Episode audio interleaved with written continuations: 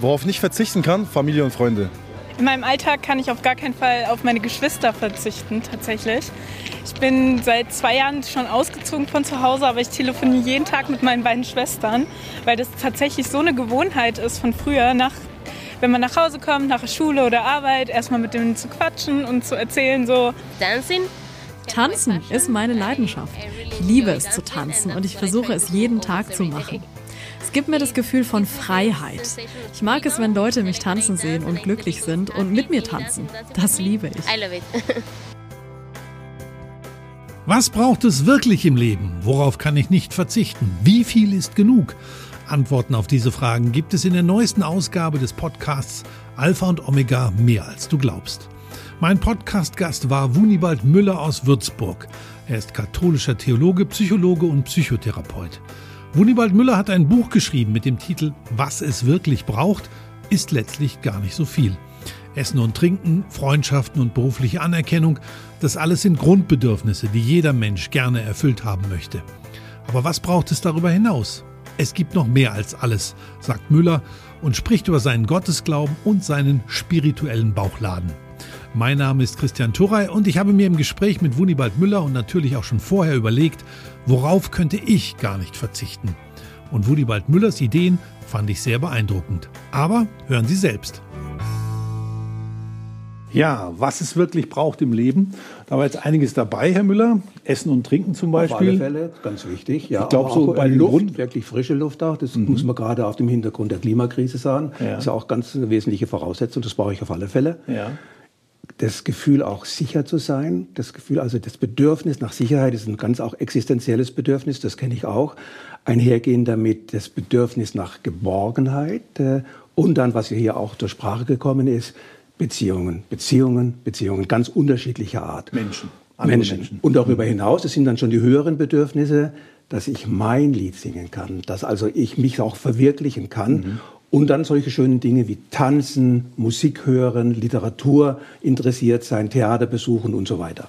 Und beim Tanzen hat ja die Frau gesagt, auch mit der Sonnenbrille, das gibt ja ein Gefühl von Freiheit. Also es sind auch manchmal nicht materielle Dinge, die wir genauso brauchen. Ganz entscheidend und vor allem dann, wenn die materiellen Bedürfnisse befriedigt sind, die müssen aber erst befriedigt sein, dann melden sich die anderen Gefühle und Bedürfnisse und dann können die auch entsprechend ausgelebt werden mhm. und sollten auch entsprechend ausgelebt werden.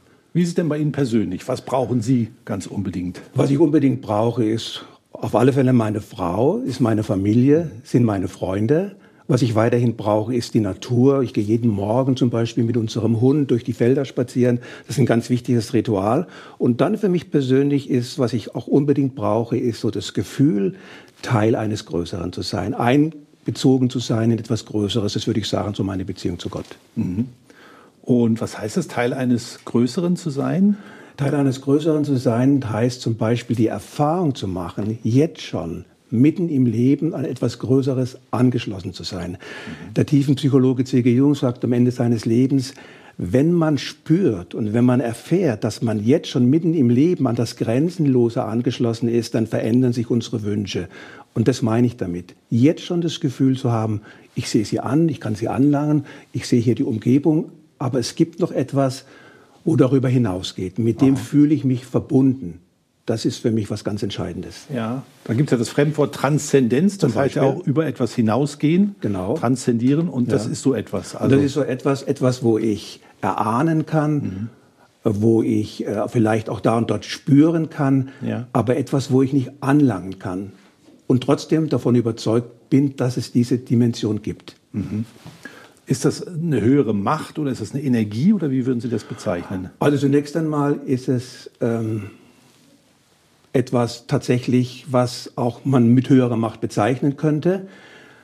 Zunächst mal was Anonymes, etwas äh, für viele Menschen etwas das Universum zum Beispiel, das sie darunter verstehen.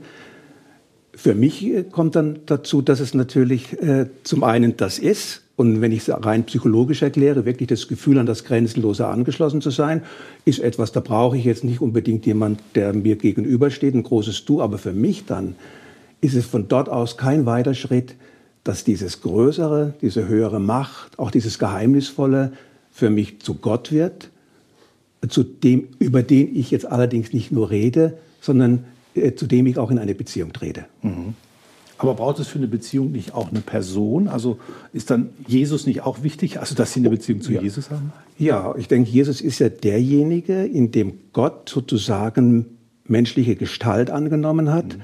Und in unseren guten Taten zum Beispiel verwirklichen wir das, was Jesus wollte. Also da bedarf es natürlich zunächst einmal für mich, ich kann auch in eine konkrete, in eine persönliche Beziehung zu Gott reden. Ja. Kann ich auch un unabhängig von Jesus. Aber Jesus kann mir natürlich helfen, als einer, der unter den Menschen gelebt hat, äh, der kann mir dabei helfen, auch bei dieser Personalisierung meiner Beziehung zu Gott. Aber ist nicht unbedingt notwendig. Mhm. Ich habe mal gelesen, Jesus sei so ein Selfie von Gott. Also in Jesus kann man eigentlich ablesen, wie man einem Selfie, wie Gott ist. Ja, finde ich schon. Finde ich schon. Das finde ich, habe ich noch nie so gehört, aber mhm. da ist was dran. Ja, ja, ja könnte man ja. so sagen. Also. Ja. Ja. Ähm, jetzt sagen Sie, das brauchen Sie unbedingt, auch diesen Glauben. Und Sie sprechen in Ihrem Buch, was Sie geschrieben haben, auch von einem spirituellen Bauchladen, den mhm. Sie so für sich mhm. aufgebaut haben, ja. wo dann zum Beispiel auch dieses Herz drin ist, was Sie hier mitgebracht haben, mhm. was auf dem Tisch liegt. Wofür steht das Herz dann? Das speziell? Herz steht zum Beispiel, dass in meinen spirituellen Bauchladen das Beten gehört. Mhm. Aber jetzt nicht ein Beten nur mit den Lippen, sondern ein Beten, das auch wirklich äh, von meinem Herzen herkommt. Äh, und ich davon überzeugt bin, dass wenn ich zu Gott mich wende und das vom Herzen her kommt, dass er mich dann auch tatsächlich hört. Mhm. Alles, was vom Herzen kommt, glaube ich, da kann er gar nicht daran vorbei, als das auch ernst zu nehmen. Mhm. Ja, das ist ja ein Herz, das sogar irgendwie brennt oder aus dem Flammen ja. schlagen mhm. sozusagen. Ne? Mhm. Also es ist schon ein besonderes Herz auch. Genau. Wie heißt es doch im, bei der Emaus-Geschichte, brannte nicht unser Herz. Ja. Ne? Mhm. Also äh, als sie spürten, da, da, da, ist jemand mit uns zusammen, da, da, geht was aus von dem, das über das hinausgeht, was wir sonst erfahren. Mhm. Also dieser spirituelle Bauchladen gefüllt mit einigen Dingen, auf die Sie absolut nicht verzichten können, ja. wie eben das Gebet, was Sie mhm. erwähnt haben. Aber ähm, um es nochmal anders aufzuziehen, Verzicht in der Corona-Zeit haben ja doch viele Menschen auch mhm. gemerkt, dass sie auf vieles verzichten können, was sie vielleicht vorher für unverzichtbar mhm. gehalten haben. Also ich mhm. habe mal mit einer Ordensfrau gesprochen, die sagte, sie war selber überrascht, aber sie hat nicht den sonntäglichen Gottesdienst vermisst. Also was sie eigentlich nie gedacht hätte. Und haben Sie solche Erfahrungen auch gemacht oder gehört in der Corona-Zeit? Ich habe viel gehört und auch in ja. dieser Richtung. Und ja. äh, es hat ja auch so mit sich gebracht, die Corona-Zeit, dass viele heute nicht mehr in den Gottesdienst gehen, weil sie mhm. plötzlich gemerkt haben, ich bin vielleicht auch aus einer gewissen Routine da hineingegangen und, und jetzt sagen, äh, das habe ich eigentlich im Grunde genommen nicht gebraucht. Oder haben in dieser Zeit für sich auch etwas entdeckt, was sie mehr genährt hat, zum Beispiel ein Spaziergang am Sonntag in einem Wald oder aber viele haben zum Beispiel auch im Fernsehen Gottesdienste wahrgenommen und haben das oft als schöner erlebt, als bereichernder erlebt. Oder ich weiß zum Beispiel von vielen Katholiken, die dann oft bei den Protestanten äh, die Gottesdienste mhm. angesehen haben. Da hat eine Pfarrerin dann gepredigt und dann gesagt, Mensch, die, die, die sprechen ja viel mehr in unser Leben hinein. Mhm. Also auch in dieser Hinsicht hat es eine, eine Änderung gegeben. Ich selbst habe vor allem die Gottesdienste vermisst. Mhm. Weil für mich ein Gottesdienst, eine Eucharistiefeier oder eine Abendsmahlfeier etwas ist, wo Himmel und Erde für mich zusammenkommen. Menschen verbinden sich, vereinigen sich, singen miteinander. Es äh, entsteht eine Resonanz von den Menschen zu mir hin. Mhm. Und zugleich äh, entsteht eine Resonanz oder eine Verbindung hin zu, zu was Größerem, zu Gott. Und das ist, finde ich, äh, für mich äh, äh, nicht überbietbar. Äh, wie das zum Beispiel bei einer entsprechenden Einstellung in der Eucharistiefeier der Fall ist. Und von daher war ich sehr froh, als das jetzt wieder möglich ist. Ja. Also unverzichtbar für Sie. Ja. Und da nochmal angeknüpft, es gibt ja doch auch viele Dinge, oder es fällt uns nicht immer leicht, überhaupt auf was zu verzichten. Ja. Also wir haben schon angesprochen, Klimakrise, mhm. äh, Klimawandel und so weiter. Ja. Und wir müssten ja eigentlich auf vieles mehr verzichten. verzichten ja. Nicht nur zweimal in den Ur nicht zweimal im Jahr in den Urlaub fliegen, sondern vielleicht gar nicht mehr oder nur einmal. Warum fällt es uns so schwer zu ich verzichten? Glaube deswegen, weil wir oft nicht die Erfahrung gemacht haben, was wir geschenkt bekommen, wenn wir verzichten. Mhm. Also zum Beispiel in der Ehetherapie ist es manchmal wichtig, wenn die Intimität zwischen Ehepartnern nicht funktioniert, dass man auf Sex verzichtet und das dann mit sich bringt, dass wenn ich auf Sex verzichte, plötzlich wieder die Intimität, die zugedeckt worden ist durch Sex, entdeckt wird. Oder aber zum Beispiel glaube ich auch, dass äh, Menschen, wenn sie mal für sich äh, erfahren haben, dass weniger im Grunde genommen mehr ist.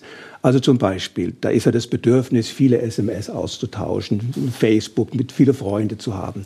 Nur wenn ich genauer hinschaue, letztlich nährt mich das nicht. Aber wenn ich mich zum Beispiel konzentriere auf wenige, innige, tiefe Beziehungen, die ich dann wirklich lebe, wo ich meine ganze Aufmerksamkeit diesem meinem Gegenüber schenke, da bekomme ich im Grunde genommen das, was ich mir eigentlich ersehnt habe. Und wenn ich das aber nicht erfahren habe, dann tue ich mir schwer zu verzichten. Dann brauche ich noch mehr E-Mails, dann brauche ich noch mehr angebliche Rückmeldungen von anderen. Was ich nicht brauche, glaube ich, wenn ich dahin gekommen bin, zum Beispiel mich auf wenige Beziehungen, die aber echt sind, die tief sind, wo ich wirklich eine Resonanz, wo es was zurücktönt vom anderen möglich ist, äh, habe. Mhm. Kann ich die äh, trotzdem dann noch per SMS führen, die tiefen Beziehungen, oder sollte ich dann wieder zum Brief zurückkehren? beides, beides ist. Ich, ich denke, ähm, ähm, auch ein Brief kann natürlich, aber das ist oft eine Form gewesen, wo natürlich ein innigerer Austausch stattgefunden ja, hat. Ja. Ne? Nee, entscheidend wäre, glaube ich, dass ich im Alltag, da wo ich lebe, versuche, wo kommt es wirklich auch zu echten Beziehungen. Es hängt doch auch von mir ab, wie ich meinem Gegenüber entgegentrete, ob ich mal Guten Morgen sage oder einer Frau, die schwanger ist, ohne das aufdringlich zu sagen, dann wie geht's denn, wann ist es denn soweit? Ne? Mhm. Also äh, der, der, der Soziologe Hartmut Rosa, der sagt, dass was, was uns fehlt, ist so das Gespür zu haben, vom anderen tönt was zurück. Und deswegen fühlen wir uns oft leer mhm. und einsam. Und in dem Moment, wo wir, er sagt gleichsam, er gebraucht das Wort, Liebe den Menschen gegenüber entwickeln, mit denen wir es zu tun haben, wird das Gegenüber plötzlich lebendig. Tönt da was zurück. Mhm. Und wenn wir diese Erfahrung gemacht haben, glaube ich, dann können wir auf vieles darüber hinaus, was wir sonst versucht haben, um Kontakt zu erleben, verzichten. Aber ist das nicht schwierig, wenn ich mir eine Resonanz erwarte von einer höheren Macht? Ja. Weil da, da kommt ja vielleicht erstmal gar nichts. Da, da höre ich vielleicht, dann bin ich vielleicht in der mhm. Meditation mhm. oder setze mich auch hin, aber es kommt mhm. nichts. Das ist richtig und da muss ich das aushalten. Aber da muss ich zunächst mal davon ausgehen, dass es eine höhere Macht gibt. Oder zum Beispiel auch in der Art und Weise, wie ich bete. Ich erinnere mich, als ich in Münster-Schwarzach noch tätig war, an einen schönen Hymnus. Da hieß es, in deiner Nähe, starker Gott, ist Kühlung, Frieden und Geduld. Und dann, glaube ich, hängt es auch von mir ab, ob ich mir das vorstelle, wie ich in der Nähe Gottes mich aufhalte, wo ich bei ihm ruhe und offen bin dafür, dass bei diesem mir das Vorstellen, bei diesem auch mir das zu fantasieren, ich das tatsächlich erfahre. Ähm, bin davon überzeugt, dass wenn wir offen sind dafür, auch eine Resonanz von Gott kommt, auf unterschiedliche Weise. Augustinus sagt dann mal, Gott ist in dir, aber du bist selbst nicht in dir. Wie kannst du dann Gott zum Beispiel vernehmen? Also zum Beispiel Stille. Also, dass ich in mir einen Raum der Stille auch aufrechterhalte, der offen ist für die Nachbarschaft des Ewigen. Wäre ein anderes Wort für Gott. Also ich kann da, ich kann es nie machen es ist unverfügbar, auch unverfügbar, ob Gott sich wirklich meldet. Aber ich kann mich hindisponieren. Das eine oder andere kann ich schon dafür tun. Wie schaffen Sie es, oder Sie sind jetzt im Ruhestand? Ja. Da ist es vielleicht noch mal einfacher, solche stille Momente zu haben. Aber wenn man jetzt im Berufsleben steht, mhm. wo, man, wo hat man dann diese stille Inseln zum Beispiel, mhm. dass man sich mal hinhockt? Oder reicht es auch, wenn man nur zwei Minuten mal zum Beispiel. Ist? Manchmal genügt es nur mal bewusst einatmen und bewusst ausatmen. Der Karl Valentin hat einmal gesagt, heute besuche ich mich, hoffentlich bin ich zu Hause. Also solche Momente, wo ich so ganz bewusst jetzt mal für einen Moment zurückgehe und mich äh, mit mir in Kontakt komme, innehalte, können solche Momente sein. Und Sie haben das eben so schön formuliert, woher hat man denn so die Gelegenheit oder wo? Und, und ich denke, wenn ich, ich davon überzeugt bin, dass solche Momente, wo ich mal innehalte, ganz wesentlich sind für mich, dann werde ich bei all dem, was mich sonst beschäftigt und wo ich hin und her gerissen werde, weil es mir so wichtig ist, glaube ich schon auch die Zeit finden, jetzt mal fünf Minuten, zehn Minuten mit einer Zeit der Stille zu gönnen, wo ich innehalte und nach innen gehe. Wie machen Sie das? Haben Sie einen Plan sozusagen oder? Ja, also ich, da das war aber für mich auch schon, als ich berufstätig war, dass ich mit Ritualen zum Beispiel den Tag beginne. Mhm. Also zum Beispiel am Morgen, wenn ich mit dem Hund spazieren gehe, dann habe ich ein Mantra. Mantra ist ein Satz oder ein Gebet, das ich gebetsmühlenartig immer wieder so innerlich vor mir herspreche. Also mein Mantra heißt zum Beispiel, Herr Jesus Christus, erbarme dich meiner. Und da gehe ich durch diese wunderbare Landschaft und sage das immer innerlich in mir. Und ich merke, wenn ich das so für mich immer wieder sage, und, und es hat ja auch einen Inhalt, es ist nicht nur irgendwas, was ich da sage, wie ich plötzlich so mich auf das konzentriere. Herr Jesus Christus, erbarme dich meiner, komm mit, mit meiner Tiefe in Berührung, komm mit meiner Sehnsucht nach Gott in Berührung. Und all das, was mich sonst auch beschäftigt, auch die Sorgen, für den Moment, äh, denke ich, die verlieren dann an Bedeutung. Und das ist ja auch das Ziel, dass ich mich mal wieder einfach mit, mit mir befasse und mit dem befasse, was mir wichtig ist. Und für mich ist zum Beispiel die Beziehung zu Gott ganz wichtig. Und wenn Sie da sagen, erbarme dich meiner, ja.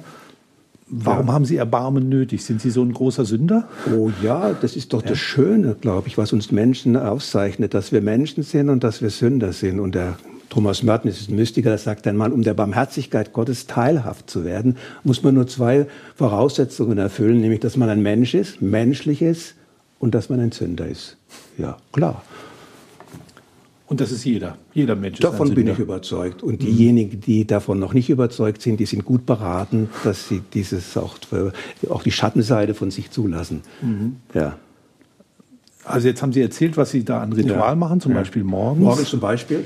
Und dann mittags, zum Beispiel, wenn ich diesen Hymnus bete, in deiner Nähe starker Gott ist Kühlung, Frieden und Geduld, wo ich dann auch wirklich so ein bisschen nach innen gehe. Und dann am Abend zum Beispiel streame ich ähm, die ähm, Vesper der Abtei Münster-Schwarzach. Mhm. Also Kloster? Äh, Kloster Münster-Schwarzach. Das Vesper mhm. ist so das Abendgebet oder ja. das Vorabendgebet der Kirche und das singe ich dann auch mit. Ganz ja. wichtig Sitzen für mich. Sie am Computer und singen? Ich singe mit und singe mit. Ja, mach vielleicht eine Katze an Aha. und ich kenne die Leute dort, ich ja. kenne ja die Brüder dort und, und, von daher ist es für mich was ganz Vertrautes. Mhm. Oder aber auch immer wieder zum Beispiel am Abend, dass ich jetzt nicht mit dem Fernseher den Abend beende, sondern dann nochmal innehalte, vielleicht auch mich mal auf mein Gebetshöckerchen setze, was war denn heute gewesen? Und dass ich dann ganz bewusst Gott den Tag überlasse oder an die Menschen denke, die, von denen ich das Gefühl habe, die brauchen im Moment besonders auch der, des Beistandes Gottes. Braucht es zum Glauben auch die Kirche? Nicht unbedingt. Ähm, ähm, ich würde sagen, für mich hat die Kirche insofern eine große Rolle, weil sie auch die Eucharistiefeier ermöglicht. Das muss ja auch irgendwie äh, umsetzbar sein. Es müssen Kirchen da sein. Es müssen Menschen da sein, die der Eucharistie vorstehen. Ähm, ich brauche es insofern, als die Kirche auch mir dabei hilft, dass ich mit anderen zusammen das, was mir wichtig ist, meine Beziehung zu Gott zu pflegen, wie ich es vorhin sagte, zum Beispiel im Rahmen der Eucharistiefeier, diese Seite zu pflegen. Also zum Beispiel für mich ist es wichtig, dass ich jeden Sonntag zu den Augustinern in den Gottesdienst gehe. Und das ist ja auch etwas, was mit Kirche zu tun hat. Aber es ist nicht unbedingt nötig. Und das ist ja, das finde ich das Schöne. Und das ist vielleicht manchmal für die Kirche eine Herausforderung, dass wir jeder von uns direkt in die Beziehung zu Gott reden kann. Und die Vergangenheit hat ja auch gezeigt, dass manchmal Kirche auch den Weg, den Zugang zu Gott eher erschwert hat oder verdunkelt hat. Und von daher würde ich natürlich gut hinschauen, was ist das für eine Kirche?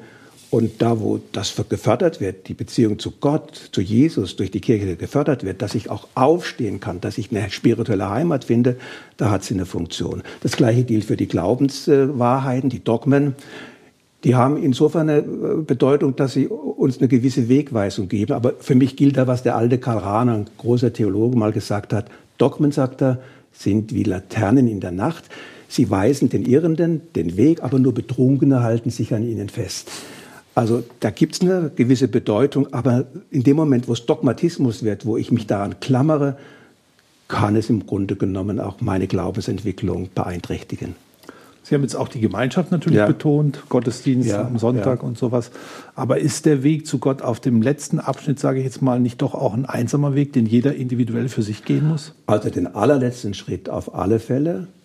Mhm. Wir werden alleine geboren, wir werden alleine sterben. Es ist schön, wenn dabei auch andere Menschen da sind, mit denen ich darüber reden kann. Aber den Weg, den allerletzten Weg, den muss ich ganz sicher alleine gehen. Mhm. Ja. Ja. Was würden Sie sagen, was ist Glauben überhaupt? Also ist das wie auf den Zug aufspringen oder was für ein Bild gibt es hm. dafür? Also für mich ist Glauben schon etwas, wo ich immer wieder äh, aufgerufen bin, mich auf das Vertrauen einzulassen. Es ist immer eine Vertrauensprobe. Glaube ich tatsächlich, dass es sowas gibt? Wir haben ja da vorhin davon gesprochen, eine höhere Macht, die für mich jetzt Gott ist. Glaube ich wirklich, dass es da ein Gegenüber gibt, dass es dich gibt, dass, es, dass ich, zu dem ich du sagen kann? Und das ist nicht immer einfach. Vor allem dann, wenn das Leben mir zum Beispiel ziemlich zusetzt und, und, und, und, und ich merke, oh, ich, ich, ich verlasse mich da und, und, und zum Beispiel, ne, und wie gehe ich damit um? Und ne? auf die Kriege Ja. schauen in der Welt Ganz genau. momentan Und, so dann weiter. trotzdem zu glauben. Ein schönes Bild hat der Henry Nau, ein geistlicher Schriftsteller, mal gebracht. Das hat er übrigens äh, in Freiburg kennengelernt, als er einen Zirkus dort besuchte. Da war fasziniert von den Trapezkünstlern. Also der Springer, der dann aufgefangen wird. Dann hat er mit dem Künstler, dem, dem, dem Leiter dieser äh, Trapeztruppe gesprochen und er sagt, du, man denkt immer, der Springer ist derjenige, der der Wichtigste ist. Aber entscheidend ist der Fänger. Der muss im rechten Augenblick mich auffangen. Und das ist das, wo immer wieder auch äh, ich gefordert werde. Glaube ich daran, dass der Fänger, Gott, dann, wenn ich springe, mich auffangen wird? Oder aber, und das ist auch nochmal ein Bild, wenn Sie das mal auf sich wirken lassen, ob ich mir wirklich getraue, auf dem Wasser zu gehen. Ob ich mir das wirklich zumute. Da wird es einem ganz Angst allein bei dem Gedanken. Man könnte ja im nächsten Moment einsehen. Aber da merken Sie, was es wirklich braucht, auch spirituell, ist eigentlich nicht viel. Und es ist unendlich viel. Es ist mitunter das, das, das, die größte Herausforderung kann es für uns sein. Dann gibt es aber auch den Satz Ja. von Bonhoeffer, Ja. ein Gott, den es gibt, gibt es nicht. Ja. Ja, Ja. was machen wir denn da? Ja, Also, ja, aber das ist doch auch nachvollziehbar. Also Gott gibt es jetzt nicht so, wie es den Bodensee zum Beispiel gibt. Ne? Und es ist ja auch wichtig, der Richard Rohr, ein bekannter Theologe, der sagte mal, Gott nackt anbeten, also den nackten Gott anbeten, nicht den Gott, den wir uns irgendwie zurechtgerückt haben. Das heißt da auch mal in der Bibel, du sollst dir kein Bild und Gleichnis machen. Das ist auch immer eine Herausforderung. Schon denke ich, für mich ist wichtig zu ahnen, so eine innere Gewissheit zu haben, dass es Gott gibt. Aber nicht in der Weise, wie Sie jetzt mir gegenüber sitzen und sie gibt es und sie kann ich anlangen. Da- Auch das ist eine große Herausforderung. Das hat auch äh, der Bonhoeffer sicher damit gemeint. also, dass man sich ein Gott, ein Gott, den es gibt, wäre also einer, den wir Menschen uns auch so vorstellen können, dass wir ihn quasi habhaft haben. Und ja, und Gott ist unverfügbar. Gott Ja. ist immer unverfügbar. Gott sei Dank. Sie merken ja, wie viele Leute sich auf Gott berufen. Ne? Äh, und der, der lässt an, anscheinend das alles mit sich machen, was er aber in Wirklichkeit, glaube ich, nicht tut. Und was ist nun, wenn Gott aber schweigt? Wir Mhm. haben vorhin schon gesprochen drüber. Also wenn ich mich in die Stille begebe und eine Resonanz erwarte, aber was ist dann, wenn er schweigt? Oder was machen Sie dann, Mhm. Ja, wenn, wenn, wenn, Gott Sie schweigt, dann versuche ich es zunächst einmal auszuhalten. Da gibt es also dieses schöne Gebet, Gott, hör mein Beten, hör mein Schreien, antworte doch endlich. ne? Und dann gibt es Situationen, wo er eben nicht antwortet. Oder zumindest ich den Eindruck habe, er antwortet nicht. Dann ist es für mich zunächst einmal wichtig, das auch auszuhalten. Auch auszuhalten, vielleicht will er mich auch auf die Probe stellen. Oder aber ich kann mal hinschauen, vielleicht schweigt er gar nicht. Vielleicht gibt es irgendwo anders etwas, wo in meinem Leben geschieht, über das er mir etwas sagen möchte. Einen Menschen, den ich treffe, der, der mir was, was Gutes tut. Äh, oder aber ich ähm, äh, schaue äh, in die Natur hinein, äh, lausche, ob ich dort äh, äh, Gott auf einer tieferen Weise begegne. Ähm, oder aber ich überprüfe noch einmal, ist mein Bild von Gott an der Stelle wirklich richtig, sondern muss ich auch mein Bild von Gott korrigieren, um dann auch offener dafür zu sein, dass die Dimensionen, die, in denen Gott sich meldet oder über Gott sich meldet, dass die ganz unterschiedlicher Art sind. Aber jedenfalls nicht aufgeben. Ja. Und es ist vielleicht wie in einer Ehe oder wie in einer Partnerschaft, es ist Arbeit. Oder ist es doch Gnade, dass es einem einfach zufällt, dass man Gott glaubt, dort Gott begegnet, oder ist es Arbeit? Es ist beides, denke ich. Es ist sicher Gnade. Es ist aber auch insofern etwas, dass ich etwas dazu beitragen kann, indem ich die Möglichkeiten, die ich habe, nutze, zum Beispiel das Beten, zum Beispiel das Beten der Psalmen, zum Beispiel äh, in die Stille gehen, wo ich etwas dazu beitragen kann, wenn ich davon überzeugt bin, dass es Gott gibt, dass ich dann auch äh, Gott erfahre. Haben Sie noch mehr Gegenstände in Ihrem spirituellen Bauchladen, die Sie so empfehlen könnten? Ja, normalerweise habe ich hier ein, ein, so einen Holz-Rosenkranz, äh, den ich schon im Grunde genommen immer trage. Warum der mir heute abhanden gekommen ist, das weiß ich gar nicht. Und das ist so etwas, wo ich dann manchmal, wenn ich in schwierigen Situationen bin, mich so ein bisschen dran festhalte im übertragenen Sinn, weil mich das daran erinnern möchte, soll, dass es da noch was Größeres gibt als das, was ich im Moment leisten kann. Ja. Und ähm, beten, haben Sie schon gesagt, Ja. gehört auch Ja. unbedingt in den Bauchladen hinein.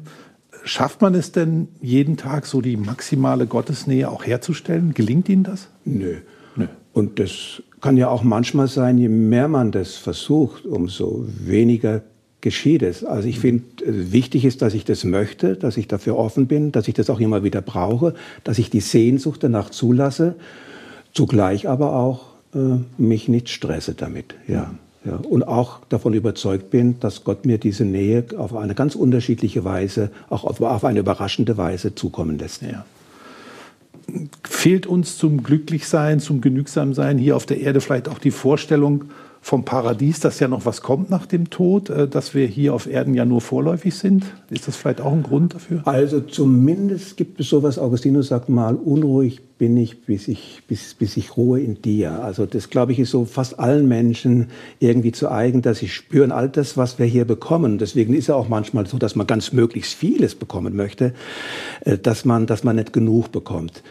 Ähm, ich finde, man sollte mit dem, was wir hier haben, zufrieden sein und das, was dann kommt, das wird dann nach meiner Überzeugung nochmal was ganz anderes sein. Ja.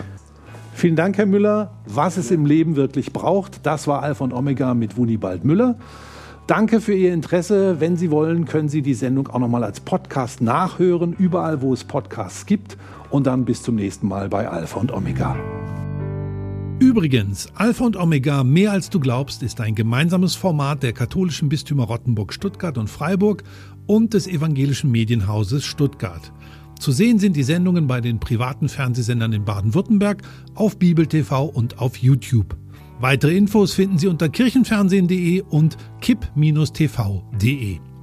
Wenn Sie Fragen, Wünsche und Feedback haben, dann schreiben Sie uns gerne an podcast.kipp-radio.de. Und wenn Ihnen diese Folge gefallen hat, dann hören Sie doch mal rein in Podcast Folge 70. Da geht es nämlich um die Herzensbildung, denn was man auf jeden Fall braucht, ist das Herz am rechten Fleck. Mehr dazu in Podcast Folge 70.